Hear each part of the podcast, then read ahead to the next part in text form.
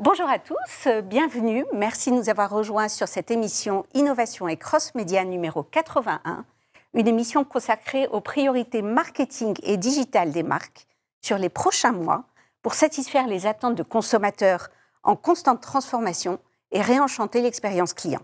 J'ai le plaisir de recevoir sur ce débat quatre invités qui ont accepté de dévoiler quelques pans de leur feuille de route marketing digital à fin 2023.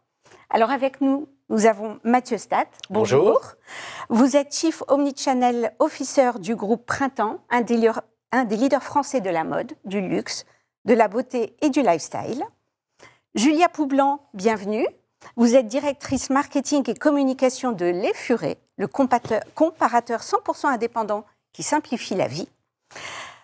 À distance, nous avons Brice Renvoisé. Bonjour Brice, bienvenue. Vous êtes euh, directeur marketing de Volkswagen Group Retail France, le premier distributeur des marques du groupe Volkswagen et qui est rattaché à Porsche Holding. Et à ma droite, Constance de Polignac, bienvenue. Merci. Vous êtes Chief Marketing and Transformation Officer du groupe BNB Hotel, deuxième marque de l'hôtellerie économique en Europe. Alors, je vais démarrer avec vous, euh, Mathieu. Alors, le, printemps a opéré une transformation réussie ces dernières années, portée par une stratégie digitale et omnicanale ambitieuse. Quelles sont, à date, aujourd'hui, les ambitions du groupe et les enjeux qui en découlent pour votre direction omnicanale? Alors, je vais commencer par quelques éléments de contexte. Euh, on a évidemment, comme tout euh, retailer, souffert euh, du Covid et le marché de la maison euh, et de la fashion ont été assez chahutés. Euh, grâce à nos actifs omnicanaux justement et au digital, on a été capable en fait bah, d'amoindrir ce choc et puis de mieux marcher sur nos deux pieds euh, donc, qui sont le digital et le physique.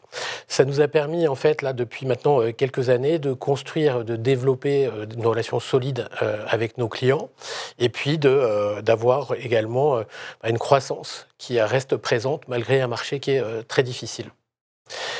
Pour faire cela aussi, on s'est posé beaucoup de questions avec, avec le Covid. Comment réenchanter nos clients?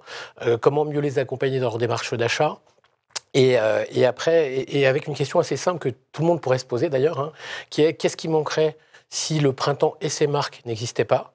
Et puis, qu'est-ce qu'on aimerait que les clients disent de nous? Et c'est là où, en fait, on a retravaillé un certain nombre de, fondamentaux, euh, comme nos programmes de fidélité. D'ailleurs, on a sorti deux programmes de fidélité assez récemment sur Citadium et Printemps, euh, qui sont pas simplement des programmes transactionnel, mais on a aussi ajouté du relationnel pour créer de l'émotionnel et du serviciel derrière pour créer le repeat business. Donc beaucoup d'actions autour du client, euh, également euh, pas mal d'actions évidemment sur nos sites internet qui ont évolué et qui ont pris euh, justement bah, la mesure pendant le Covid d'une vente à distance euh, hum, humanisée via du personnel shopping, du live shopping, des choses qui n'existaient pas auparavant, euh, et puis une capitalisation de plus en plus sur la data.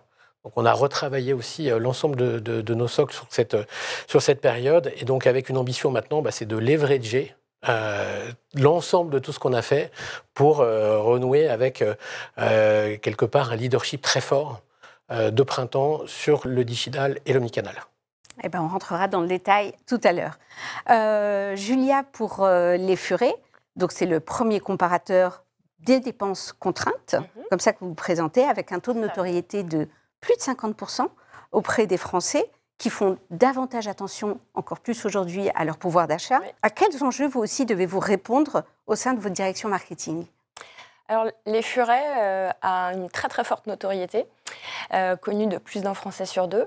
Cependant, la comparaison d'assurance en France reste euh, assez faible si l'on regarde euh, les, autres types de, services qui sont comparés, comme le tourisme ou le retail.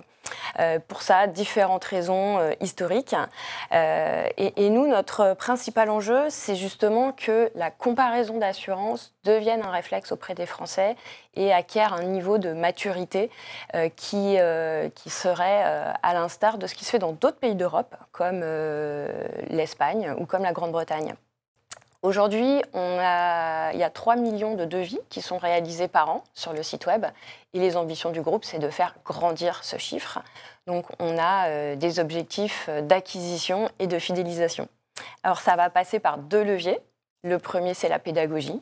Expliquer quels sont les bénéfices de passer par un assureur, enfin par un comparateur d'assurance aujourd'hui en France, qui sont certes, in fine, de faire des économies, mais surtout d'avoir le meilleur rapport garantie-prix. C'est comme ça qu'on parle dans l'assurance. Et puis, le deuxième enjeu, c'est la personnalisation qui va servir à la fois l'acquisition et la fidélisation. C'est ce qu'on verra tout à l'heure. Aussi dans le détail. Alors, on, va à distance, on rejoint euh, Brice. Euh, alors, euh, je lisais que l'Association des constructeurs européens d'automobiles annonçait une prévision de croissance de 5%. Et donc, de quoi redonner un peu des couleurs et rebooster le marché français qui a été malmené. Quels seront pour vous aussi les défis majeurs pour profiter de cette dynamique? Merci Majda pour l'invitation. Et Idem, un peu de contexte, euh, nous sommes des distributeurs automobiles, c'est-à-dire que nous sommes des garagistes qui distribuons euh, Volkswagen Group Retail France, neuf marques, les marques du groupe Volkswagen, avec des problématiques très différentes entre euh, Seat, Cupra, Skoda, jusqu'à Porsche et Bentley, en passant par Audi et Volkswagen. les, gens, les enjeux sont globalement simples. évidemment, on a été bousculé par le Covid, mais l'automobile est bousculé par tous ces changements, mobilité, les nouveaux acteurs. Donc, euh, d'abord et avant tout, c'est de s'occuper de nos clients et de nos salariés et de structurer d'être rentable. Il, euh, il faut assurer le court terme. Puis le deuxième sujet, c'est la transformation. Et donc pour le marketing, être un moteur euh, puissant euh, montrer qu'on est, on amène du business euh, et du ROI sur toutes nos opérations et euh, engager des projets de transformation comme la digitalisation, la relation client, puisqu'effectivement nos business models vont changer, nos organisations vont changer, le point retail automobile va évoluer. Merci Brice. je reviens vers vous, Constance. Le groupe BNB Hôtel a réalisé une belle croissance en 2022. Je lisais aussi plus de 50% par rapport à 2019, et vous avez même dépassé le, milliard d'euros en termes de, de chiffre d'affaires. Quelles sont les ambitions du groupe et les défis majeurs que votre direction marketing doit relever pour peut-être à terme occuper non plus la deuxième place, mais la première place des marques économiques en Europe? Alors BNB Hotel, comme vous l'avez dit, est une marque qui est en hyper croissance. C'est vraiment euh, une de, ces marques de fabrique et nous avons comme ambition d'atteindre 3000 hôtels à horizon 2030. L'année dernière, nous avons ouvert 100 hôtels et nous devrions encore ouvrir 100 hôtels cette année. Évidemment, il faut accompagner cette croissance. Euh, il faut que nous travaillions sur la notoriété de notre marque. Quand on ouvre trois pays cette année, il faut développer donc non seulement la notoriété, mais aussi que les gens comprennent quelle est la promesse client qui est associée à cette marque. Le deuxième enjeu, c'est comment est-ce qu'en fait, à travers les outils digitaux, puisqu'on a des parcours qui sont très digitaux, euh, de tout le parcours d'achat, comment est-ce qu'en fait ces parcours digitaux sont enrichis avec euh, des propositions de valeur qui vont euh, répondre aux attentes de tous nos clients, qu'ils soient business, qu'ils soient leisure, qu'ils soient aux États-Unis, qu'ils soient en Suède, etc. Et le troisième enjeu, c'est comment est-ce qu'en fait on garantit une expérience client qui est la meilleure possible. On a vraiment une proposition de valeur qui est autour du value for money, à savoir une hôtellerie fonctionnelle, mais qui est aussi euh, euh, qui impacte et qui, euh, et qui a une proposition de valeur qui, qui, va générer de l'émotion. Donc on n'est pas juste dans du purement rationnel, il faut vraiment qu'on ait cette expérience client qui garantit le fait que nos clients vont revenir et vont parler de nous euh, à euh, d'autres clients potentiels. Alors on va rentrer maintenant dans, dans le vif du sujet après avoir euh, planté le décor avec ces éléments de contexte. et je reviens vers vous, Julia, pour, pour le, monde de l'assurance et le marché de l'assurance en tout cas.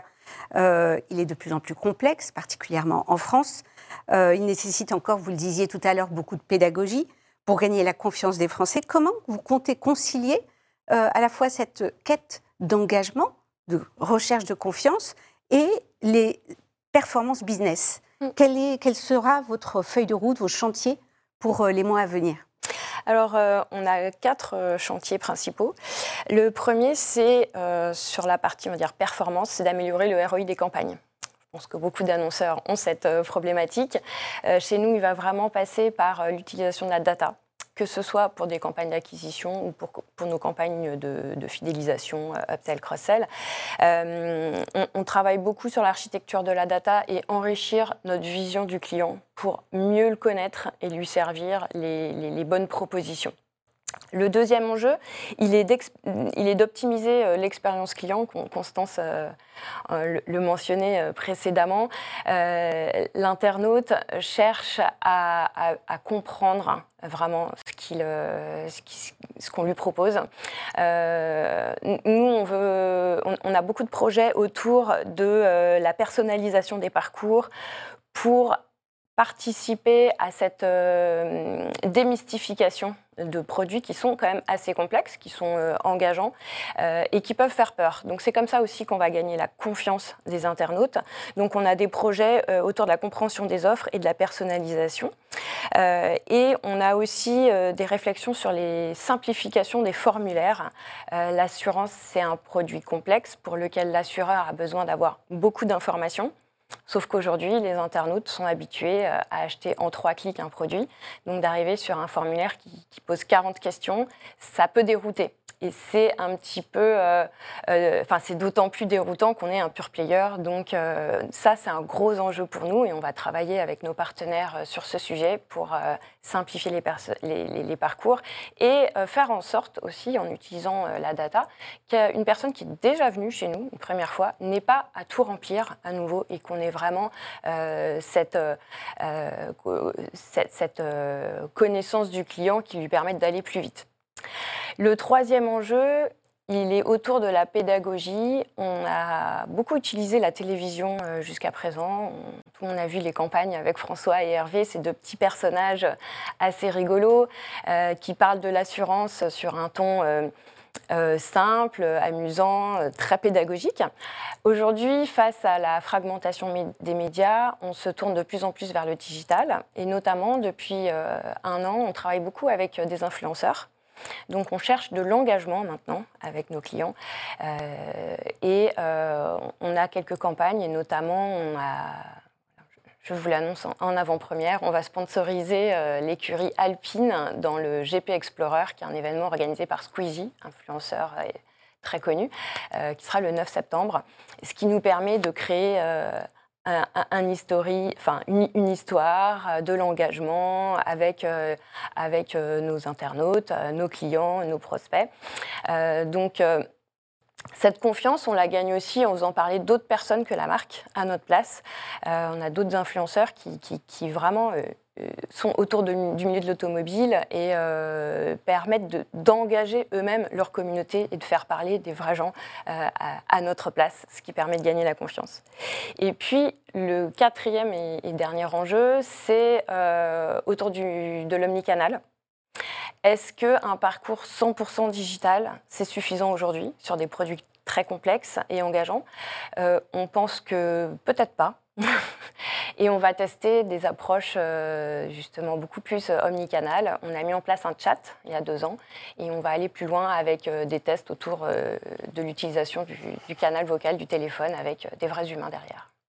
C'est clair, merci beaucoup. On suivra ça. On va peut-être faire remplir des formulaires, donc maintenant un peu plus court. 40 questions, je comprends que online, ça soit long. Euh, alors, Constance, pour euh, BNB Hotel, alors, vous en parliez aussi tout à l'heure, la force du modèle repose sur euh, deux piliers la promesse, value for money, et aussi cette qualité de l'expérience client que vous proposez tout au long du parcours, que ce soit dans la phase d'achat, mais aussi pendant et après le séjour. Quels sont aussi les, les chantiers sur lesquels vous comptez être mobilisés sur les mois à venir sous le prisme marketing digital? Alors, il y en a plusieurs. Le, premier, ça va être comment est-ce qu'on redonne aux clients la liberté d'interagir comme, comment ils le souhaitent tout au long du parcours d'achat. C'est-à-dire que certains clients aiment interagir avec un hôtelier ou appeler une centrale de réservation et d'autres préfèrent faire ça euh, de manière totalement euh, euh, autonome via le digital. Donc, nous avons une proposition de valeur qui va accompagner euh, ce choix de client tout au long. Donc, self-check-in, donc à l'hôtel, mais aussi online check-in. Je fais ma réservation euh, sur euh, le site bbhotel.com. Je vais aussi faire mon check-in online. Je vais obtenir mon numéro de, code de chambre et je vais pouvoir aller directement dans à ma chambre à 2 h du matin si je le souhaite parce que je reviens d'une fête et que je n'ai pas envie de passer devant attendre que l'hôtelier me fasse mon check-in. De la même façon, il n'y a pas de check-out. Donc on va vraiment fluidifier toute cette expérience.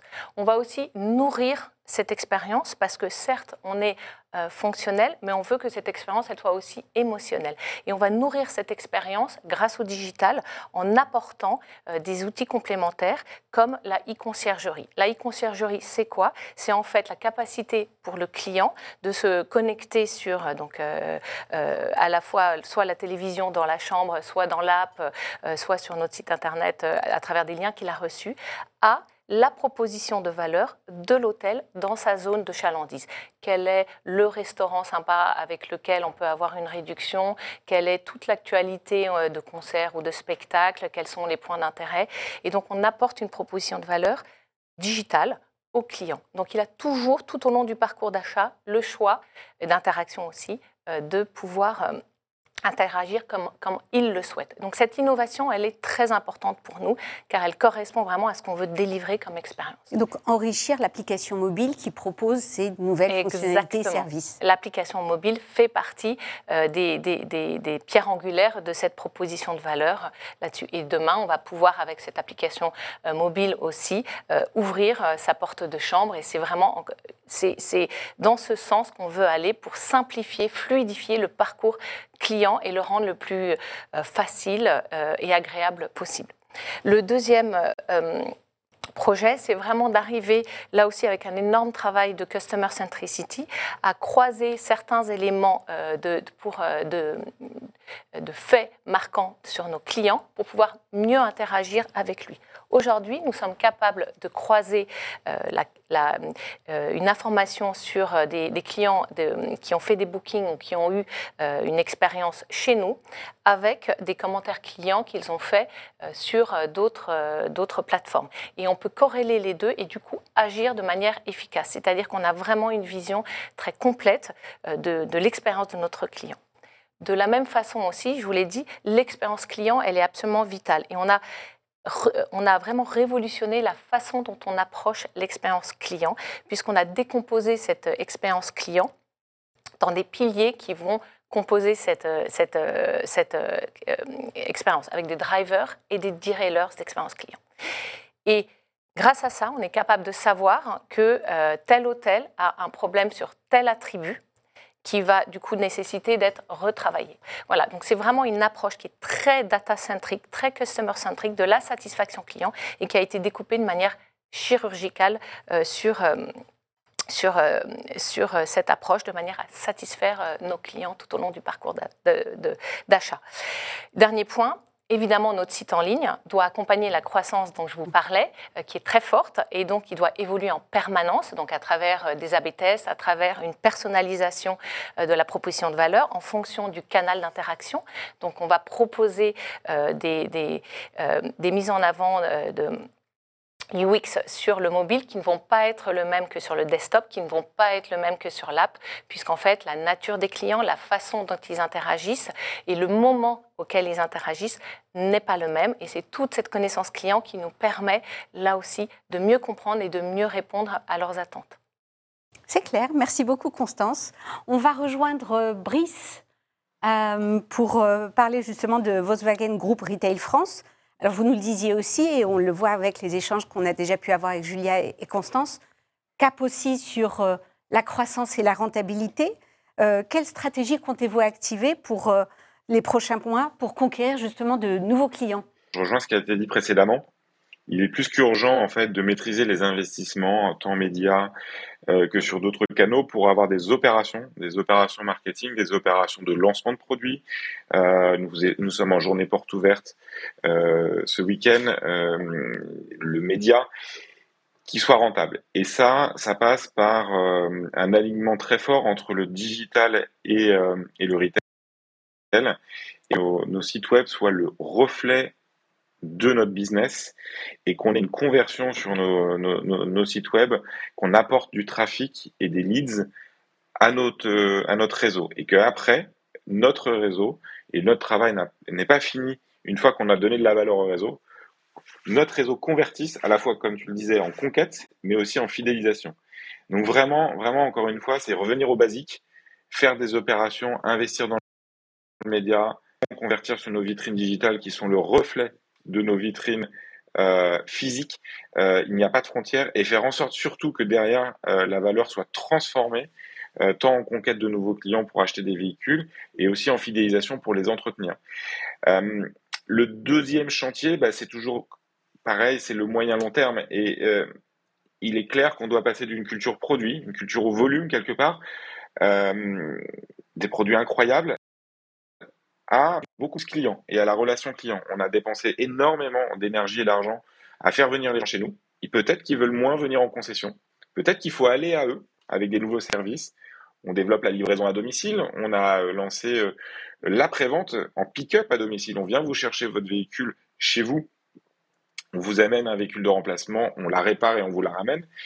Euh, et de fait, que nos équipes qui sont déjà tournées sur les clients, évidemment, on est euh, sur les clients à long terme. Une fois qu'on a évidemment converti un achat de véhicule, bah en fait, on a la chance que la personne puisse être en interaction avec nous, avec le produit, pendant euh, 3 à 7 ans. Et c'est à ce moment-là qu'il faut qu'on s'occupe de lui. Donc on développe évidemment euh, euh, des centres de relations clients, on, développe évidemment euh, des services, on a parlé de conciergerie, le programme CRM multimarque pour pouvoir tenir en haleine nos consommateurs, évidemment clé avec euh, en intermédiaire des centres de relations clients internalisés avec nos équipes pour traiter à distance le client. Euh, et euh, le sujet ne peut s'accompagner que si on a une data et des systèmes puissants. Et effectivement, aujourd'hui, l'enjeu de la data est clé dans l'automobile puisqu'elle est éparpillée. On parle aussi de la voiture connectée, de la voiture autonome. Donc, il faut qu'on arrive à passer d'une data éparpillée, très produite, à une data centralisée avec une fiche client unique, tous sont capables de pouvoir euh, euh, derrière évidemment programmer de la relation client personnalisée. Et le dernier chantier pour moi, je pense qu'on est tous un peu des transformeurs. On se dit, euh, on se dit qu'on porte des projets accompagnés des DSI, et je souligne le partenariat avec mon DSI, pour transformer les entreprises. Et en fait, on, le gros chantier dans l'automobile, et notamment dans les réseaux, c'est le change, c'est le changement de nos équipes en termes d'animation, d'organisation, de diversification, de capacité à manager différemment. Euh, et de fait, euh, le gros sujet chez nous, c'est le déploiement, accompagner, les, accompagner nos clients internes, accompagner nos équipes sur le terrain, les former, leur ouvrir l'esprit et de fait euh, les accompagner dans leurs attentes. Ils veulent changer, mais ils ont besoin d'être accompagnés. C'est clair. Merci beaucoup, Brice. je reviens sur le plateau avec vous, Mathieu. Alors, vous avez tissé pour le groupe Printemps un écosystème omnicanal composé d'une vingtaine de, magasins, 20 magasins, quatre sites e-commerce autour de vos marques enseignes. Vous les avez peut-être pas cités tout à l'heure, le printemps, euh, Citadium, Made in Design et Place des Tendances. Après le live shopping, après les expériences dans les métaverses, après le fameux, les fameux programmes, de, les nouveaux programmes de fidélité, quelle sera votre feuille de route pour euh, les mois à venir? Alors tout d'abord, on, euh, on cherche à avoir un tronc commun quelles que soient euh, les enseignes euh, dont on parle. On va, dans tous les cas, chercher à avoir la meilleure curation d'offres. Euh, on va chercher une singularité. On va chercher aussi des bénéfices clients que les autres n'apporteraient pas. Parfois, ça passe d'ailleurs par, un certain nombre d'innovations, je vous citerai quelques exemples juste après. et on travaille aussi sur l'omnicanalité, même si Place des Tendances et Made in Design sont historiquement des pure players, on a travaillé aussi toute une branche omnicanal. Donc cette omnicanalité, ça, se résume en quoi? C'est on va casser des silos et on va essayer de profiter des forces euh, en digital du retail et inversement. Donc on, a parlé aujourd'hui, donc on a fait des premières versions euh, de live shopping. Alors ce que vous pouvez voir, on a du grand public, mais on a aussi euh, du one to few. Euh, qui arrive sur certaines cibles. Euh, on a déjà lancé du personnel shopper, du personnel shopping en ligne, euh, qui est offert d'ailleurs à hein, l'ensemble de nos clients. c'est là encore hein, d'aller un petit peu plus loin dans l'humanisation de, la relation. On a aussi lancé, et on pareil, hein, on, travaille sur des, versions ultérieures, de la prise de rendez-vous en magasin, qui va dépasser le, le personnel shopping. Mais aujourd'hui, je ne sais pas si vous êtes au courant, mais on a plus de 1000 animations dans nos magasins en France par an. Bah, l'idée, c'était évidemment de les rendre réservables de n'importe où. De même, demain, de développer des services. Made in Design a maintenant des corners en magasin. Euh, je veux prendre rendez-vous avec un conseiller déco qui va m'accompagner quelque part euh, lors de mon déménagement pour pouvoir réaménager euh, l'ensemble de mon habitation. Donc on est vraiment dans cette logique-là, et encore une fois pour toutes les marques, où on travaille à ce que les silos soient cassés, tout ça avec une orientation de bénéfice client. Ça, c'est la partie, on va dire, un peu immergée de l'iceberg. Et puis après, il y a tout ce qui va être aussi en back-office en termes de data.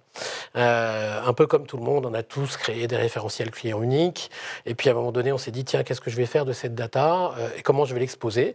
Ça a été euh, souvent très utilisé par des équipes CRM. Et puis on a eu du mal à industrialiser le partage. Et là, on est sur des projets, dont un qui, qui est d'ailleurs lancé ce mois de juin, euh, pour printemps, où on va euh, capitaliser sur toute cette data omnicanale qu'on a pu capturer, et puis on va euh, la restituer au travers d'outils de clienteling qui vont être utilisés sur, évidemment, le haut de notre pyramide, mais pas seulement. Donc là, on est dans une logique aujourd'hui de redistribution de cette data, pas simplement de la data transactionnelle, mais aussi de la data digitale. Donc, euh, on va créer des ponts de plus en plus. J'ai fait une wishlist sur le web. Euh, je suis dans l'outil clienteling. Je peux récupérer cette wishlist. J'ai visité un certain nombre de pages sur le web. Euh, à partir du moment où on est capable de traquer ces interactions, je vais aussi remonter ça dans mes systèmes. Ce qui veut dire que pendant une durée assez courte, je vais être capable de proposer quelque chose qui va être en lien avec une recherche qui a été effectuée sur un autre canal. Donc là, on est véritablement dans une data au service du client. Et puis, bah, on travaille aussi à la data euh, aussi euh, pour demain pouvoir euh, bah, mieux, lier des relations avec nos marques, puisque c'est un fondement très fort. On a une marque connaît très bien ses clients. Mais nous, on a un autre avantage, c'est que nous, on connaît l'écosystème. On sait que la marque A a été achetée avec la marque B. Et c'est en fait euh, une plateforme d'ailleurs qu'on vient de lancer, hein, qui s'appelle Printemps Analytics, euh, et qui va également évoluer. Donc c'est nos enjeux pour euh, bah, être capable d'arriver, de voir les marques en disant voilà ce qui se passe sur ton marché. Est-ce que tu sous-performes, surperformes? Bien sûr, tout est anonymisé. Et puis, bah, d'avoir pour de leur donner une connaissance finalement bien supérieure à ce qu'ils pourraient avoir eux de façon autonome. Je suis obligé de vous parler aussi un peu d'innovation, ah bah euh, quand même. Euh, donc, je vous parlais d'innovation, toujours au service du client. On sort des apps. Alors là, pour Place des Tendances, par exemple, on sort une app euh, le mois prochain. cette app va encapsuler quoi? Un tailleur virtuel. Quel est le principal cauchemar d'un retailer qui vend de la fashion en ligne? C'est que c'est jamais la bonne taille. Voilà, donc là, c'est un tailleur virtuel qui va être à 5% de précision par rapport à un tailleur réel. Ça va être, Majda, j'adore votre chemise. Bah, comme ça, je vous prends en photo, on va me dire, tiens, voilà dans notre écosystème les produits qui ressemblent à la chemise de Majda.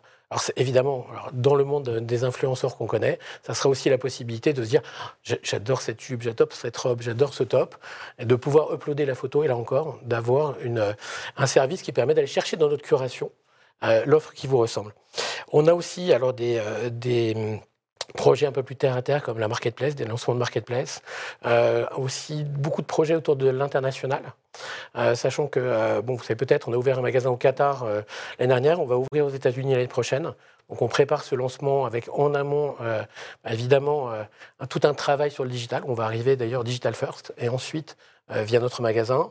Euh, et puis, euh, beaucoup de travail autour de l'humanisation, parce que aujourd'hui, qu'est-ce qui va nous différencier d'un pure player ou même nos pure players, comment on peut aller plus hein, prendre les bénéfices d'un retailer plus classique, c'est d'humaniser la relation. Ça se fait par des chats, ça va se faire demain par des assistants virtuels, et ça se fait déjà par du personnel shopping, mais on va étendre ce genre de, de service. On va suivre ça. Alors, dernier tour de table, dernière question. Je vous propose de vous projeter un peu plus loin encore, en horizon 2024, euh, et que vous partagiez un peu les réflexions que vous venez. Je, vous redonne la parole, Mathieu.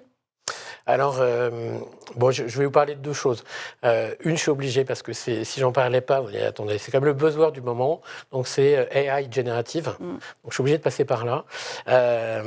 donc, on se pose tous énormément de questions sur, sur l'AI générative et qu'est-ce qu'on va en faire. Euh, et puis il y a tous les dangers, parce qu'aujourd'hui, vous donnez quelque part, quand vous posez une question à une AI, euh, quand vous êtes dans un domaine public, vous ne savez pas où ça va. Euh, donc après, la première question, ça va être est-ce que moi, je développe à un moment donné un écosystème à partir d'une AI du marché? Ensuite, c'est pourquoi faire? Parce que c'est sympa, et, et surtout, c'est quels vont être les métiers qui vont être touchés. Aujourd'hui, on sait très bien que les métiers de la traduction, de la création, du contenu, Aujourd'hui, on a deux de nos sites dont les contenus sont générés par de l'IA générative. Alors, on y rajoute après un petit peu de couche SEO parce que voilà, on pourrait à un moment donné être taxé par Google, avoir des, des algos qui font notre contenu, mais ce sont des choses aujourd'hui qui sont déjà complètement live. On est aussi dans des logiques de euh, digitalisation euh, de personnel shopper. Donc là, on a des POC qui sont en cours. Donc on a un certain nombre d'initiatives. On sait que ça va transformer complètement la façon de travailler. Mais vous pouvez créer du code, hein, d'ailleurs du code informatique euh, assez vite hein, euh, grâce à cela. Euh, et donc là, on est vraiment...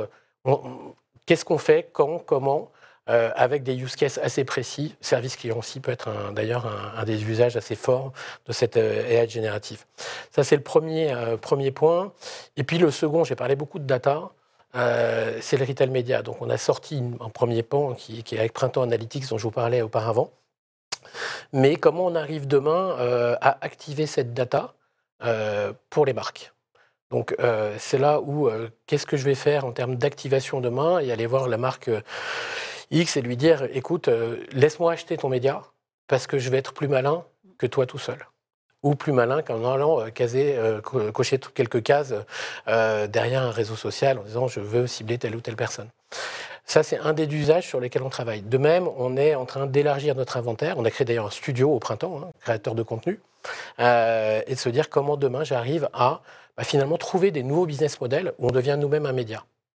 Donc ça, c'est le deuxième point assez fort où la data pour des usages pour nos clients, c'était la priorité la data pour la connaissance, et maintenant c'est la data pour les marques, soit au travers d'analytics, soit demain au travers de prestations complémentaires, bah, leur permettant finalement bah, d'avoir un partenaire qui va bien plus loin qu'un simple distributeur, mais c'est quelqu'un qui va les accompagner dans leur stratégie média.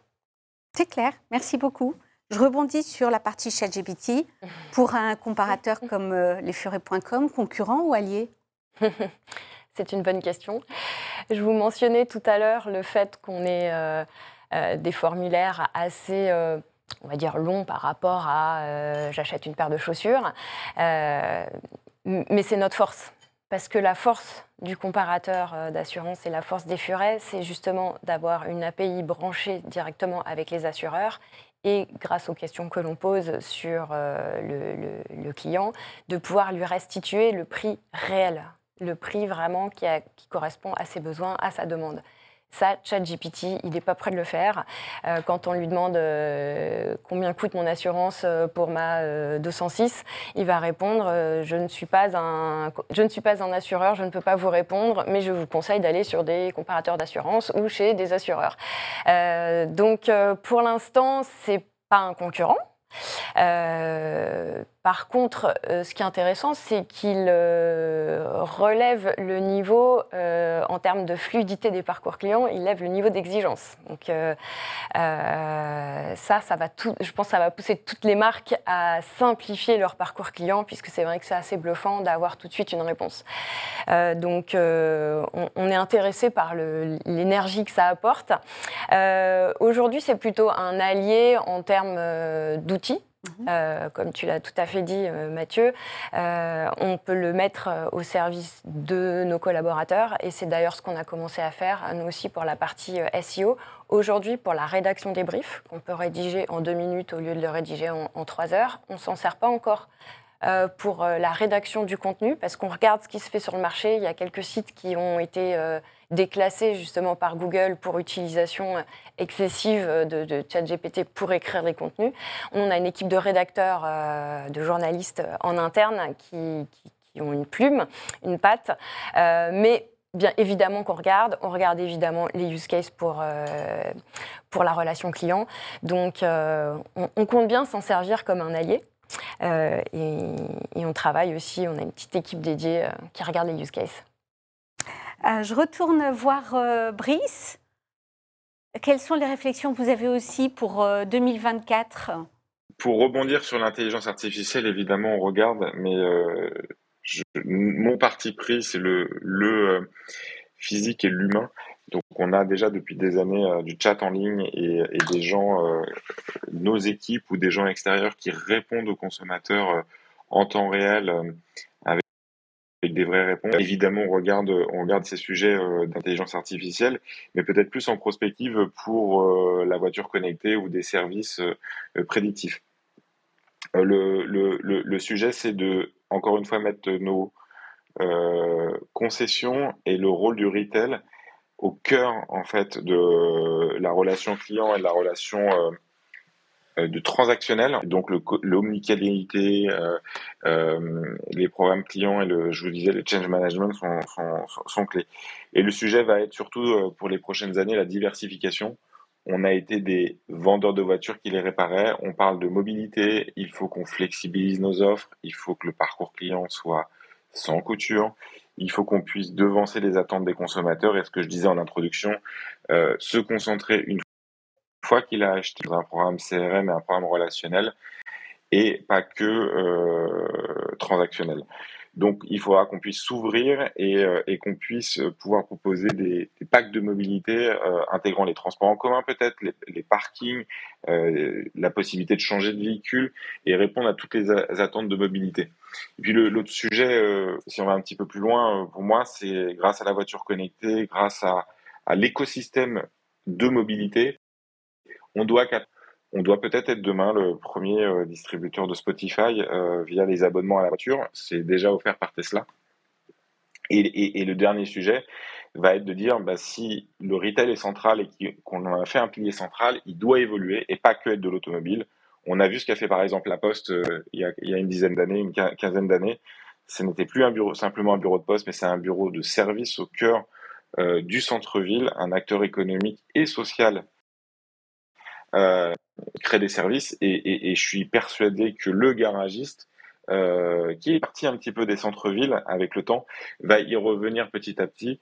Et grâce à ces nouvelles formes de mobilité, grâce à l'ouverture à de nouveaux partenariats, grâce au fait qu'on aille vers les clients, euh, on soit un acteur majeur du retail physique demain dans les centres-villes. C'est clair, merci beaucoup Brice. Euh, le mot de la fin, Constance, euh, sur justement, à horizon 2024, euh, les préoccupations, euh, les réflexions que vous avez en matière de marketing? Trois priorités. La première, c'est l'intelligence artificielle. La deuxième, la fidélité. Et la troisième, c'est notre stratégie RSE sur le digital. Mmh. L'intelligence artificielle, c'est comment est-ce qu'on répond mieux au, volume des clients qui, euh, qui arrivent, donc euh, tout ce qui est service client, comment est-ce qu'on accompagne euh, euh ce, ce, ce, service client avec cette intelligence artificielle, comment est-ce qu'aussi on arrive à mieux personnaliser notre site et à mieux personnaliser les interactions, que ce soit les mots, que ce soit le moment où on, interagit, quand est-ce qu'on envoie des stimuli, des stimuli euh, c'est l'intelligence artificielle. Le euh, deuxième sujet, c'est la fidélité. La fidélité, c'est comment est-ce que là aussi, on va interagir de manière beaucoup plus personnalisée tout au long euh, du cycle de vie du client, en fonction de la nature du client. Est-ce que c'est un étranger? Est-ce qu'il est, euh, sa nature aussi leisure ou business? Donc il y a un énorme travail autour de la fidélité et comment on retient tous ces clients pour accompagner notre croissance. Le troisième, c'est que nous avons une stratégie RSE très ambitieuse. Nous avons déjà un site corporate qui est éco-conçu avec une note euh, de B quand les concurrents sont à G ou à F. Et c'est comment est-ce qu'on fait ça aussi sur notre site marchand et comment est-ce que ce site accompagne notre croissance RSE responsable. Ça sera un sujet à traiter aussi. Avec plaisir. Merci beaucoup à tous les quatre. Merci Brice à distance et merci vous trois sur le plateau pour euh, cet échange et je vous donne rendez-vous pour une prochaine émission Innovation et Cross Média. À bientôt. Merci. Merci. Merci.